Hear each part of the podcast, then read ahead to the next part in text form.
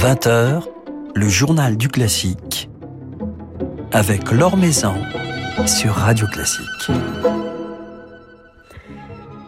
Bonsoir à tous. Les Arts Florissants célèbrent Noël en l'abbaye de Fontevraud, une série de concerts autour de Charpentier et de la musique française que dirigent William Christie et Paul Agnew.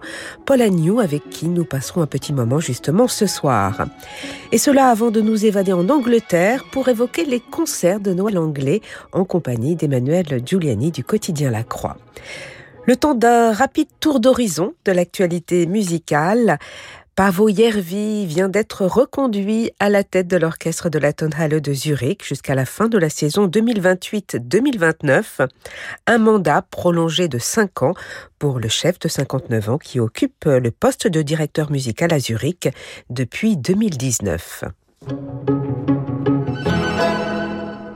C'est la soprano allemande Diana Dambrao qui sera la vedette ce soir même du concert du prix Nobel 2022 à Stockholm, deux jours avant la cérémonie de remise des prix aux lauréats de l'année.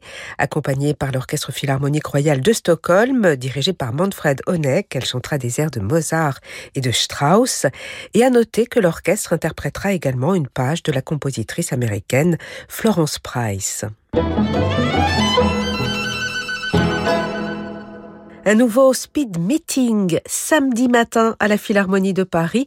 Il sera consacré au métier de la musique et du soin, art thérapie et médiation artistique en milieu médical. Des rencontres avec des professionnels des secteurs, rencontres gratuites sur inscription, inscriptions qui se font sur le site de la Philharmonie de Paris. Elle était venue récemment nous présenter son bel et si touchant album Duo Solo sorti chez Alpha. La violoncelliste Astrix Cyranossian sera samedi soir à la Cité de la Musique à Paris où elle reprendra justement le programme de son album mettant en regard euh, des pages pour violoncelle seul de Bach, Kodai et Ligeti avec de la musique traditionnelle arménienne.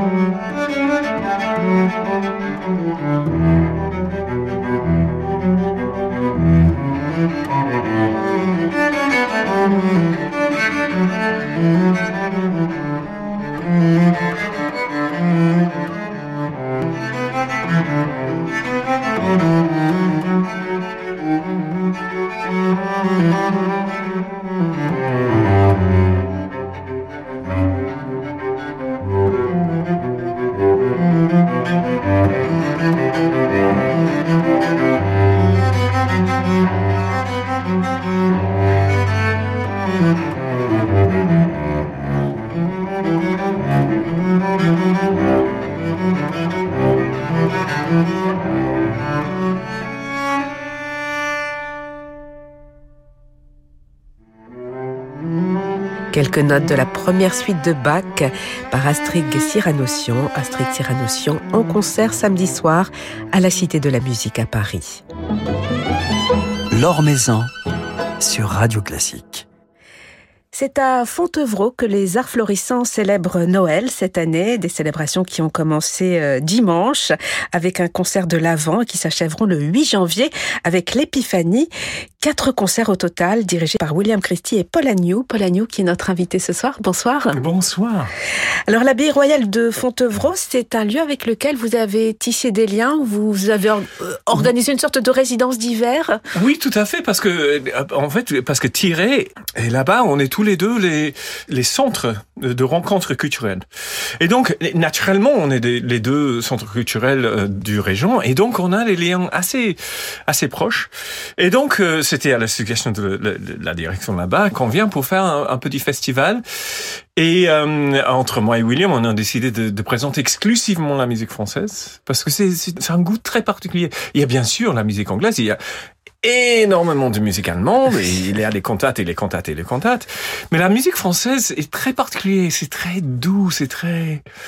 C'est très joli. Donc, donc voilà. Donc on présente euh, quatre concerts à, à Fontevraud dans, dans cette abbatiale absolument magnifique. Et c'est une tradition euh, qui vous est chère, euh, les concerts de Noël, euh, la thématique de Noël qui a inspiré tant de compositeurs français, notamment, qui représente une partie importante de votre répertoire. Oui, et, étant britannique, étant écossais, mais étant britannique, c'est une énorme partie de la préparation pour, Noël. Il y a bien sûr la Messie, mais, mais il y a bien sûr Berlioz aussi, l'enfance du Christ. Et, et, donc la tradition d'aller entendre la musique en approchant en Noël. C'est un, un peu comme le ballet ici. Mais, mais en Angleterre, on, on, va au concert. Et donc oui, je, je, pendant toute mon, mon enfance, j'ai j'ai expérimenté. Et, et c'est un moment quand j'attends de la musique, j'attends de la douceur de la musique pour ce moment d'avant d'arriver de, de, du Christ.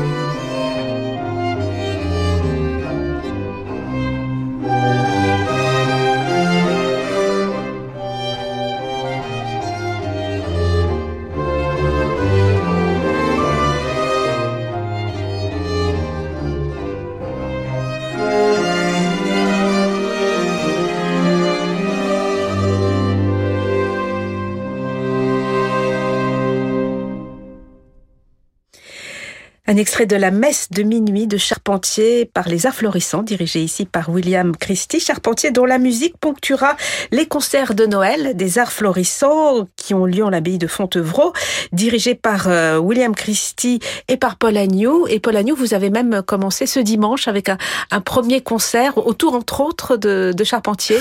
Oui, c'était centré autour de Charpentier et Bouzignac. Bouzignac a composé un tout petit peu avant, qui a écrit les motets en dialogue. Ça veut dire qu'il y a un soliste et le chœur qui répond. Et c'était, c'était des moments extrêmement touchants. Et, et, le soliste, euh, par exemple, le soliste représente Gabriel. Et Gabriel arrive et les, et les bergers sont en train de, de dormir. Et elle, réveille les bergers. Et puis les bergers paniquent, bien sûr. Et Gabriel dit non, non, n'ayez pas peur, etc. Et puis elle, annonce euh, le venu de, de Christ. C'est des moments euh, incroyables. Et puis l'autre partie du concert, c'était un tout petit peu une introduction, le concert de William. Parce que William va, va faire le, la messe de minuit, le fameux messe de minuit de Charpentier. Et les messes de minuit, c'est une messe euh, en paradis, on dit. Donc ça veut dire que c'est basé sur les, sur les mélodies préexistantes les mélodies qui étaient chantées euh, depuis des centaines d'années, comme euh, Joseph est bien marié, Joseph est bien marié, Joseph est bien marié. Mais euh, Charpentier n'a jamais utilisé ces, ces, ces chansons avec leur propre texte. Et donc nous, nous avons joué la musique de Charpentier qui s'appelle les Noëls euh, pour instruments.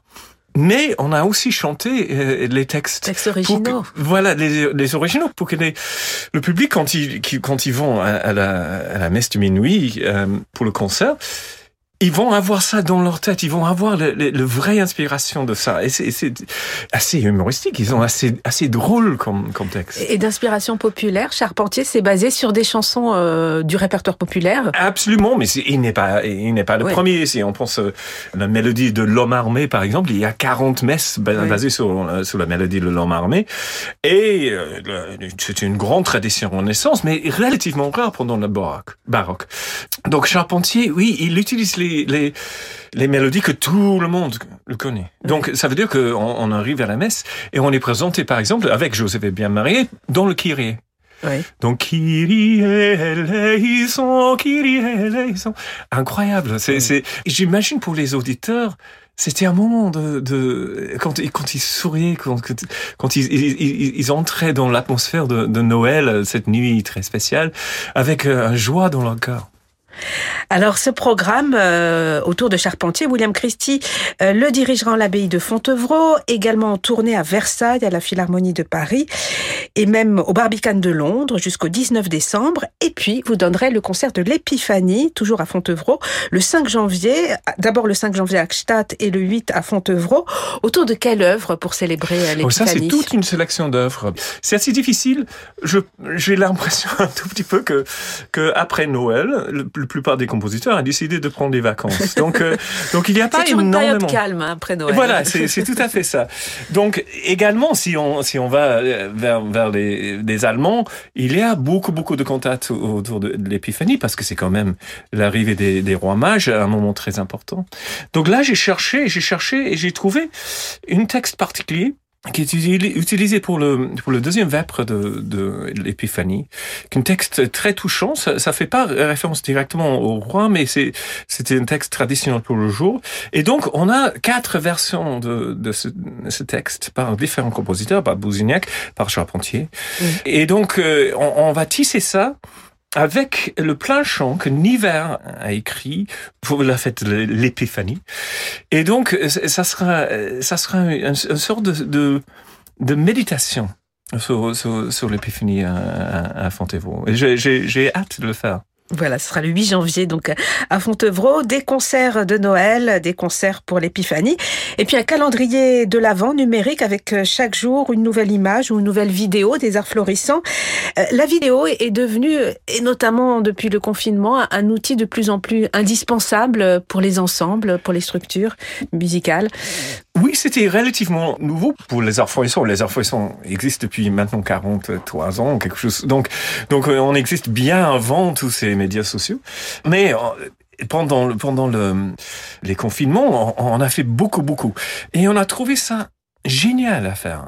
C'était bien pour l'ensemble, autant que oui. pour les auditeurs et pour, pour les gens qui regardent. Et donc, on aimerait bien continuer à faire ça.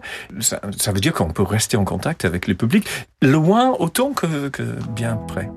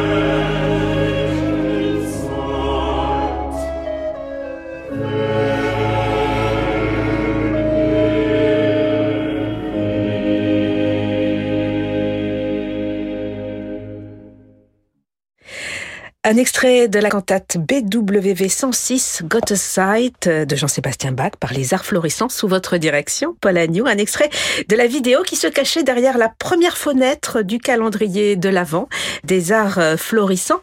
Bach euh, qui sera présent au programme euh, des arts florissants durant l'année de 2023. Vous dirigerez la musique tout à de fait, Bach parce vous que- et William Christie. Euh, moi, moi-même, je, je continue avec une série. Donc, nous avons fait euh, le premier, qui était les, les can- cantates de, de Et maintenant, on va trouver à Weimar. Et c'est Weimar, c'est la première fois que, que Bach est demandé de, composer les cantates relativement régulièrement. À la fin de sa, sa, son résidence à Weimar, il compose les cantates tous les mois. Et donc, ça, c'est la première fois qu'on entend Bach qui dit qu'il aimerait bien avoir une, musique réglementée pour toutes les grandes fêtes euh, de l'année de, de l'Église. Et donc, c'est ça qu'il va faire quand il arri- arrive à Leipzig. Mais c'est des œuvres d'une expression incroyable. Je trouve le jeune Bach, euh, comme le jeune Handel, dans chaque mouvement, il, il ouvre son cœur, il, il, il nous dit tout de, de, de ses propres pensées. C'est une musique absolument extraordinaire. Ouais, c'est une musique si touchante avec beaucoup de tendresse, euh, la, Oui, la musique du, jeune Bach. Alors, outre euh, la musique de Bach, quels seront les, les autres temps forts de la saison des arts florissants? Euh, William Christie dirigera notamment le Didon et aîné de Purcell en version scénique, donc au mois de janvier à Madrid, et puis à, à Compiègne et à Versailles en février et en mars, avec notamment Léa Desandré. Et puis vous dirigerez vous-même, Paul Agnew, un, programme sur le thème des enfers à Vienne, ainsi que Orphée Eurydice le 20 février de Gluck à la Philharmonie de Paris en version de, concert, c'est ça? Oui, en version de concert, et très important, la version parisienne. Parce que on, on connaît beaucoup mieux la, version de, Vienne, mais la version parisienne, c'est chanté par un autre contre, ça veut dire effectivement un ténor. Donc, il a recomposé l'œuvre en, en 1774 pour le public parisien et surtout pour la reine. Euh, La reine, il connaissait très bien euh, Marie-Antoinette depuis Vienne parce qu'il était son, professeur. Et donc, euh, il est en contact et donc quand Gluck est arrivé à Paris, il était de nouveau tout de suite en contact euh, avec la reine et elle était grande euh, mécène pour lui. Et donc, il a recomposé son, son fameux Orphée pour ténor et, et de soprane, qui chante Eurydice et Amour, bien sûr. Et c'est une version tout à fait différente, aussi avec les ballets qui sont ajoutés, parce que quand on est à Paris, il faut un ballet. C'est, l'opéra de. Paris. Le ballet est là, le ballet doit, doit danser. Et donc, c'est une version assez différente, mais extrêmement touchant. Et aussi, ça, ça, ça redonne, moi, je trouve, le, l'équilibre entre, entre l'homme et la femme. Parce que c'est vrai qu'on entend très souvent et magnifiquement bien chanté par les contraltos, mais d'avoir trois, trois femmes sur scène, c'est étrange parce que c'était originalement, originalement écrit pour un, pour un, un cas- castrate. Mais on n'a plus ça, heureusement. Donc, de, de, de re- réentendre l'œuvre avec un ténor, ça, ça, ça redonne son, son, son équilibre, je trouve. Et en l'occurrence, ce sera Reinhard van Mechelen, Oui. merveilleux chanteur, Merveilleux chanteur, le, le contre de, de notre époque.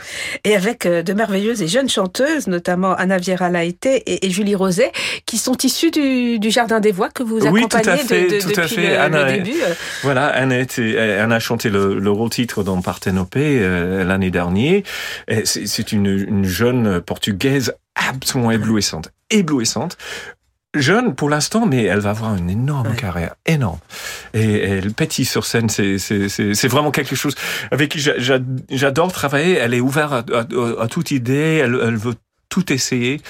Euh, et elle a un talent, une voix, une- d'une facilité, un peu comme Léa, quand, quand elle était aussi avec euh, Léa Desandré, quand Au- elle est le au Jardin des Bois. ouais. Je me souviens de, le, le- le jour que j'ai auditionné Léa et euh, elle chantait du Vivaldi et j'ai dit mais chanter n'est pas très difficile alors parce qu'elle chantait comme elle chantait d'une virtuosité incroyable mais comme comme un naturel voilà de- dans, dans la cuisine euh, c'était incroyable ces jeunes chanteurs qui je crois qu'ils ils- ils vont comprendre à quel point mais mais en ce moment ils comprennent pas à quel point c'est difficile ce qu'ils font ils font Et, ces- jeunes chanteurs, vous, les suivez, vous vivez Ah oui, leur oui, on- on- épanouissement on les suit la- après, bien sûr. Depuis les tout débuts, un Bien vrai sûr. compagnonnage.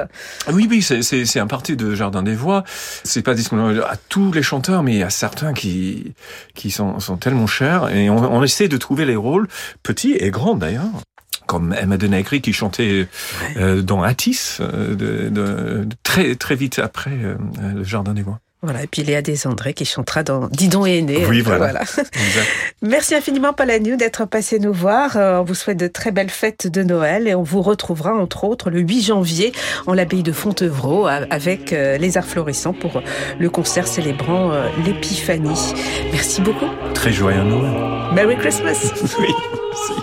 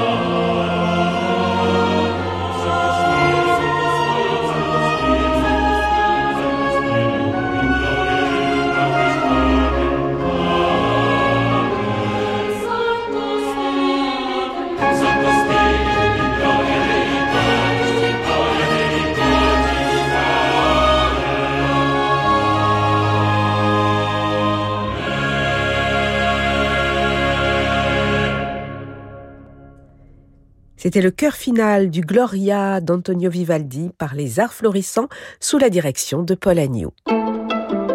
Le coup de cœur de la Croix avec Emmanuel Giuliani. Bonsoir Emmanuel. Bonsoir Laure. Alors vous nous emmenez cette semaine en Angleterre où, comme nous le confiait tout à l'heure Paul Agnew, la période de Noël est propice, est propice aux concerts de circonstances. Oh que oui, et notamment à Londres, et notamment dans la merveilleuse église Holy Trinity, celle qu'on appelle la cathédrale de l'Arts and Craft, tant cette église, située dans le très vivant et non moins très chic quartier de Chelsea, à deux pas de Sloane Square, est, est un lieu emblématique de la, de la vie musicale et religieuse anglaise. Holy Trinity, elle est toute de briques d'un rouge clair à l'extérieur, et à l'intérieur, elle offre un ensemble de mobilier, de sculptures, de vitraux, qui témoignent donc de ce mouvement britannique Arts and Craft de la deuxième moitié du 19e siècle, sous la houlette notamment du peintre, designer, éditeur, écrivain et j'en passe, William Morris. D'ailleurs, une très belle exposition William Morris à découvrir en ce moment à la piscine de Roubaix. Je ferme ma petite parenthèse. Alors, ce courant, il s'insurgeait contre les excès de la révolution industrielle et de l'avènement de la marchandisation à tout prix. Morris et ses comparses, notamment le peintre Edward Burne-Jones, répondait de manière généreuse et utopique par le désir de voir se rejoindre l'utile et le beau, l'art et l'artisanat, le rêve et la vie quotidienne. Et ce mouvement esthétique rejoignit un regain de la foi catholique minoritaire en Angleterre à travers de généreux idéaux de partage et de fraternité. Et à sa manière, Holy Trinity témoigne de cette rencontre. Et aujourd'hui encore, euh, elle peut saisir le visiteur par son harmonie de forme, de couleur, d'élégance et de grandeur sans jamais être écrasante.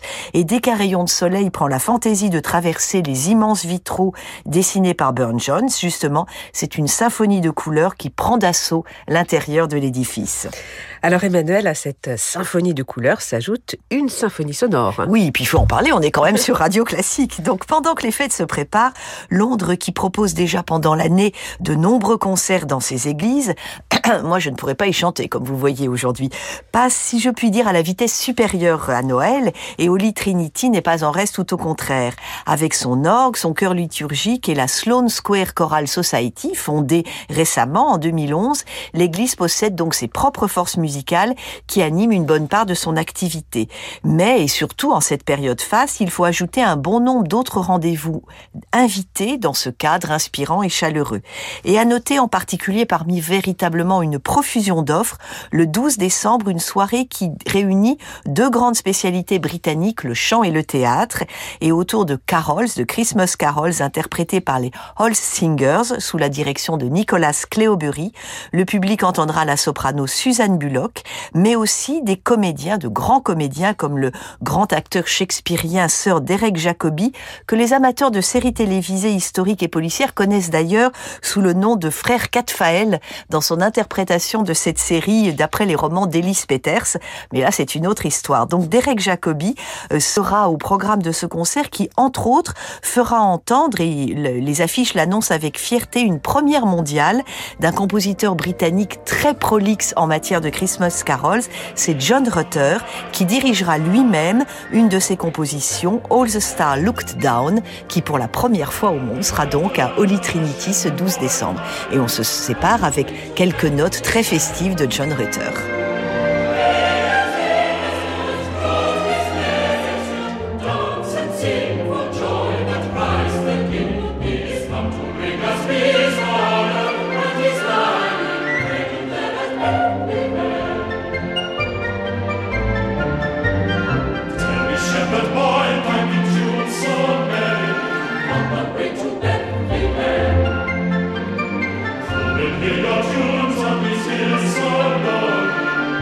way to better.